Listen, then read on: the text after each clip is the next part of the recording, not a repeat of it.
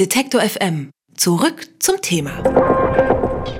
Seit über 15 Jahren machen die Shoutout-Louds schon skandinavischen Indie-Pop. In ihren Songs da erzählen sie von Beziehungen, Freundschaften und Ängsten und bleiben dabei eigentlich eher unpolitisch. Auf ihrem jüngsten Album Ease My Mind haben sich ihre Themen zwar nicht großartig geändert, politisch wird es aber trotzdem, denn in den letzten 15 Jahren da ist ganz schön was passiert.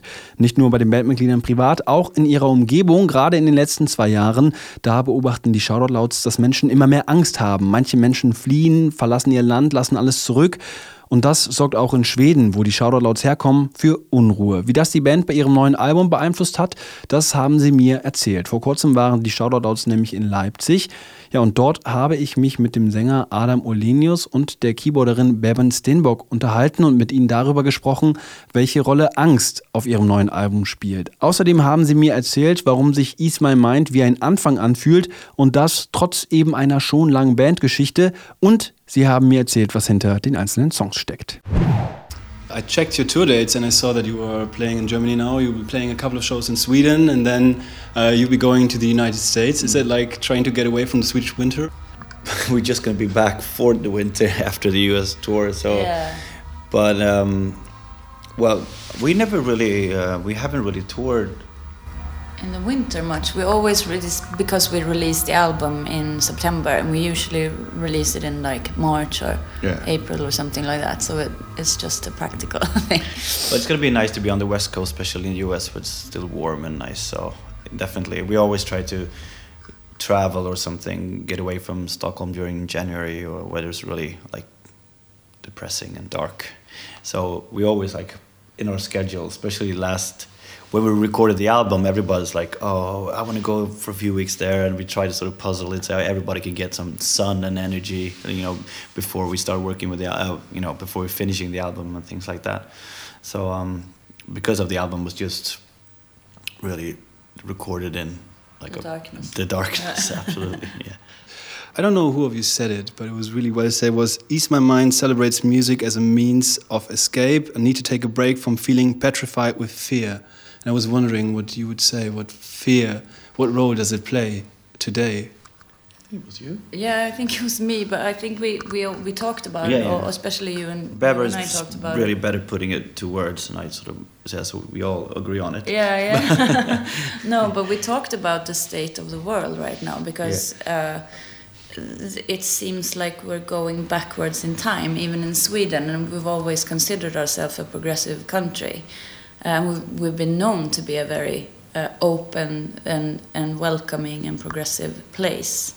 And now we're seeing all this right wing movement all over Europe and in Sweden a lot right now. Mm. Yeah, and it's, it's changed. When we talked about that when we started the band, it was not much like that. It was, I mean, it becomes more and more uh, like, I don't, I don't think we get we don't get more political but the world has changed since we started now like we really like all these things become important for us to sort of talk about and to like it feels like it's been a change for the past at least two years i think. It's gone really like downhill. Yeah. Um, and there's no way to turn your back on it anymore no. because we used to be younger and we used to the world was different. It was more I don't know. It's it's but it's been like that for a long time. I think that for me, because I've been sort of politically invested for a long time, in the fall of 2015, when the Syria crisis really came to its uh,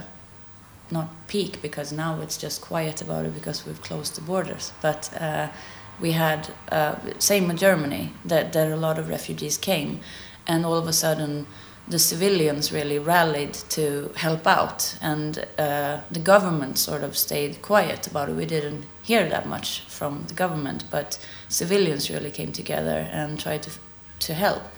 So I was part of that and did a lot of work. And it's so important to do that, but it's also really hard to step aside. It's really hard to not get completely immersed into it and to get really depressed about it and not only because it's hard on the soul to see all that suffering and all those problems, but also because you are so privileged yourself.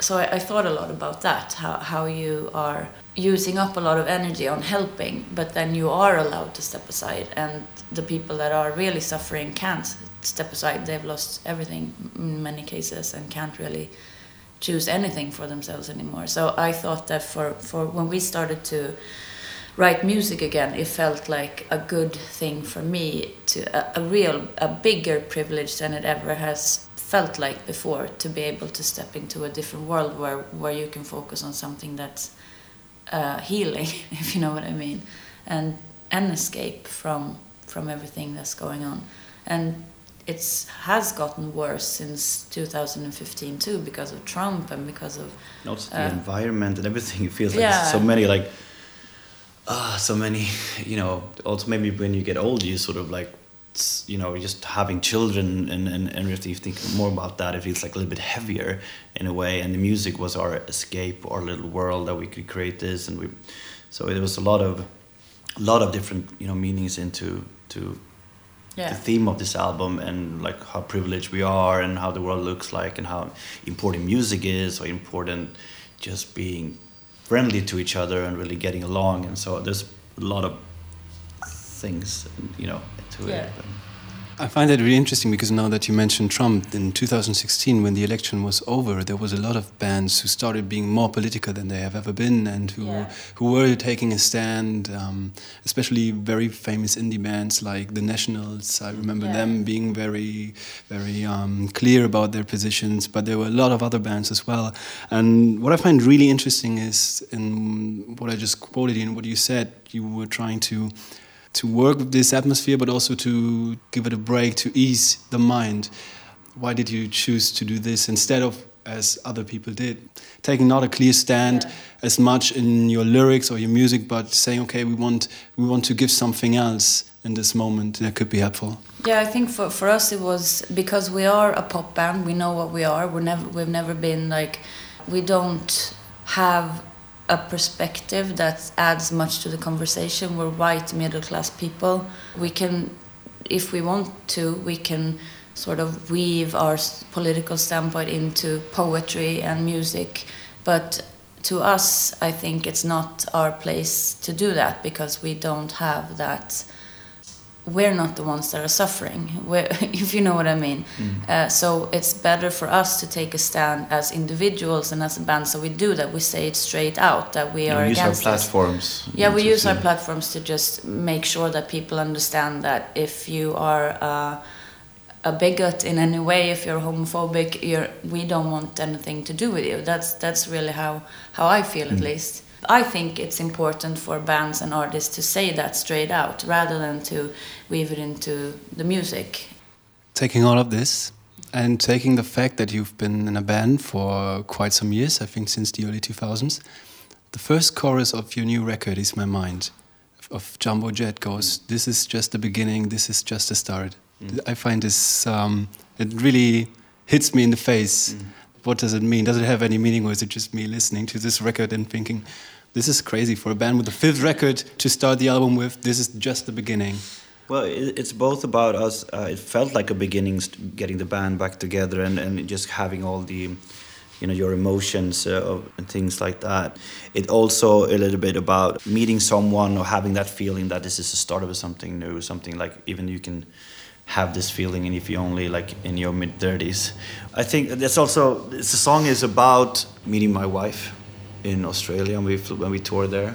But it also also a lot about how the when the lyrics came. It just we I remember we we wrote that song in in in, a, in the country uh, a year ago, and it just was the first day of us getting away from the city and just setting up things. It was really good vibe in the band. We rehearsed like in the morning and at night, and it was just together with that story of me meeting meeting my sort of biggest love, and also having like, such great feeling of, of us being back together just like the energy just and also i there. think it's for me it's it's a big part of trying to ease my mind is to think this is not the end. Like this is not forever. Where we are right now in the world like the this dystopic but change is coming. It's always coming. Mm. nothing is constant. It's always a new beginning around the corner. And i think that's something that helps me with you know feeling down or having something bad happen to you or just being politically depressed it this isn't the end like we will look back in 20 years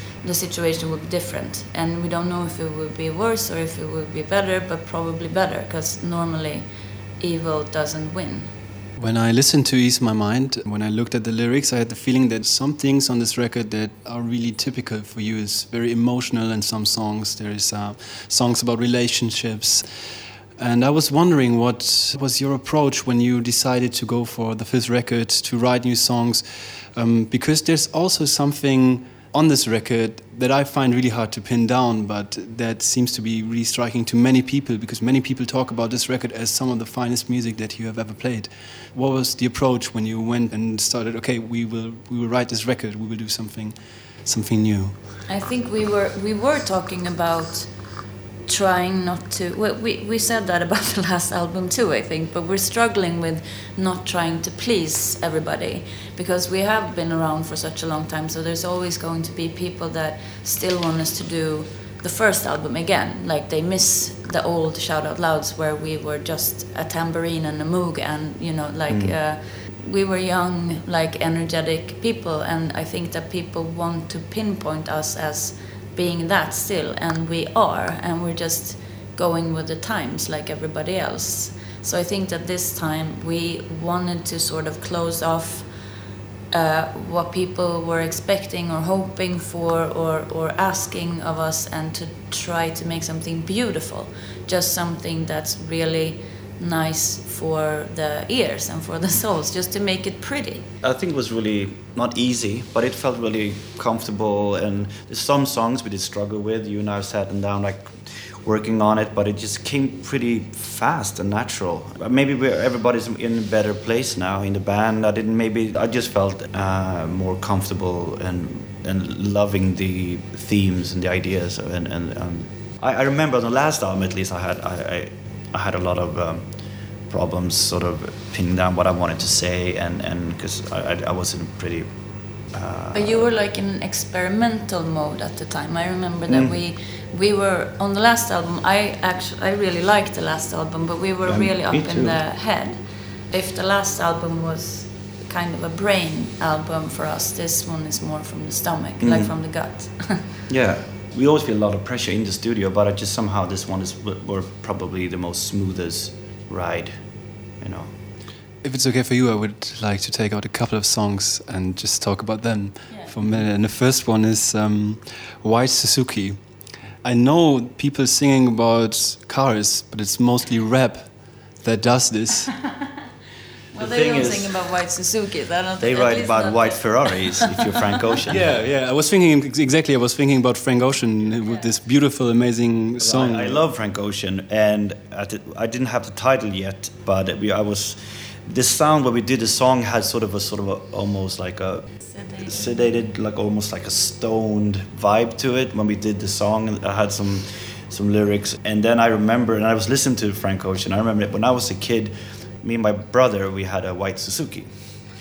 You know, we drove around and we were out like hanging out with friends and like skateboarding and drinking, and it had sort of a, like almost like an old, almost like that movie. Uh, what's his name? A uh, Kids. Uh, you know the what, who yeah, made yeah, that movie? that was a Harmony Korine. That's so dark. Though. It is very dark, no but idea. there's some like some like images that are really really nice. yeah, it's a very dark movie, but so no, but about about kids in general, like because I I see like dazed and confused, yeah, like that type of vibe too. Yeah, like so a mix between kids yeah. and dazed and confused. yeah. There's some there's some grainy sunset photos from kids that yeah. are stuck on me. So we I always think about like images and things like that. And we were driving when we were kids. We were driving and and and like driving around and drinking and and you know. Uh, and that actually i think about when i i think about that song how it sort of stands out from the other ones for me it's a little bit about escaping in the present yeah. like right now Absolutely. it's about that's actually the one that's the most about uh, looking for an instant relief like mm. by not to encourage like bad things but in by maybe uh, being stoned or you know doing something that only feels good right now mm. uh, whereas because we've been um, referred to as kind of a nostalgic band that look back a lot for comfort and to sort of piece things together based on what what we've seen in the past and you know remembering things. But this one is more about a being in a box that's good. Um, there was another song that I found really interesting, but not lyric wise, but musical wise. It was No Logic. Mm. It has this beat that goes like four to the floor and has this trumpet part. Mm. And I was wondering if it was not played by an indie band, but maybe like by a DJ, it would be the perfect house song with really, really sad, depressing lyrics. Yeah. Uh, that song is actually uh, that song and uh, a song called Angel on the album is produced by another producer who was really not involved with you know uh, our album more like you know he, we send him stuff and because we wanted to experiment we were listening a lot to uh, the Daft Punk song with uh, Panda Bear. Um, doing it right. Doing it right, and yeah. I, I just wanted because because you really liked and you played a lot in studio, and I just and I love Panda Bear and Animal Collective, and I love the melodies. I just sort of wanted to have that sort of chant, that sort of melody language. As I was working on it, and that's why that that song became more, and also has a little bit of a West Coast Ariel Pink sort of vibe to it. So I think the the the horn or, or trumpet part was actually he surprised us yeah. with that. We were like, yeah, like we, we call it the Avicii have, part of yeah. the song. we would never have come up with that, but it was yeah. Um, I, I, it was a big, nice mix into the whole album, I think, and it was a fun way to to mix it up and, and do that sort of writing. Yeah, some kind of dancing with tears in my eyes. Oh, yeah. This is the, the atmosphere I was thinking of. Yeah, yeah. Um, and there's one more song that I would like to talk to you about, even though, in, again, I really don't know how to pin it down. When I listened to Porcelain the first time, uh, it was on the radio. I didn't know that you had a new song coming up. That song I thought on when I was listening to the record was really interesting because it didn't remind me of any song I ever heard from you guys. Mm. How was it different? Well, in, um, in, a way, it sounded more edgy, I think, to me. And I was just wondering what you think of when you listen to this song. In my head, and this is probably not, does not do with the sound, but I see it as I always I love that riff and the chords. I, I see like a desert. It's I it feels like it's a it's not, but I always, in my mind, try to make a Steve Miller Band song out of that. Yeah, yeah. Because of the chord change and that sort of little um, but the thing is the lyrics became because I, I think that the sound of that song is is really straightforward. Yeah. uh, in in a way that we're not always used to doing things. Not to but I think please please please is the other one that's like more uh, not very subtle if you know what I mean. But this one the lyrics are interesting to me because we we are a little bit singing about uh, relationships that are difficult and maybe not the most significant relationships in your life, but that have like a disproportionately big impact on you, like an annoying friend or, or, or like a mean friend that you can't really get a grip on, or, or, or a parent that's not being a good parent for a short time. I, you know, just. Uh, complicated relationships that aren't in proportion to how, how they take up more space than they. I don't know if it is. Is it boring to talk about that, Kim? Never boring.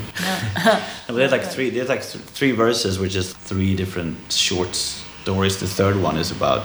It's it's about this person that we that has gotten really stuck in our minds because the first time we were playing in Los Angeles, we got to house it for uh, a girl whose dad was really famous, uh, a famous singer, and uh, she wasn't there. She was traveling, but her house was like a really young person's house. Well, she was young, but it was like a child's house almost because it had all these little toys and collective dolls and all these really soulless gifts from like a what's it called? Like a, a catalog that you yeah, read on presents. the air yeah, like airport sort of, gifts like she that. she seemed really lonely and looking for attention and she had in like, our head we yeah we, we just invented this maybe she like was we were, super happy. Yeah she might have but been really happy but she had like three dogs and four cats and it was just um, and her house was really dirty and like it,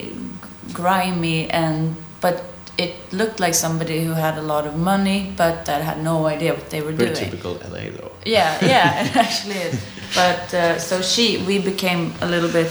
We, she just, I don't know why she became like an important figure to us, and she sort of come up like. Yeah. Oh, she's every funny. other week like yeah yeah that's that's true But you know, yeah, she Um, was she was that sort of fragile, and it fit, she fits the, the story on this uh, this this song. yeah so she like the story about her sort of came out all of a sudden in Mm. this song and this was like 15, 14 years ago Yeah. so so that was a relief uh, to get her out of our system Yes, now she's out there. gone.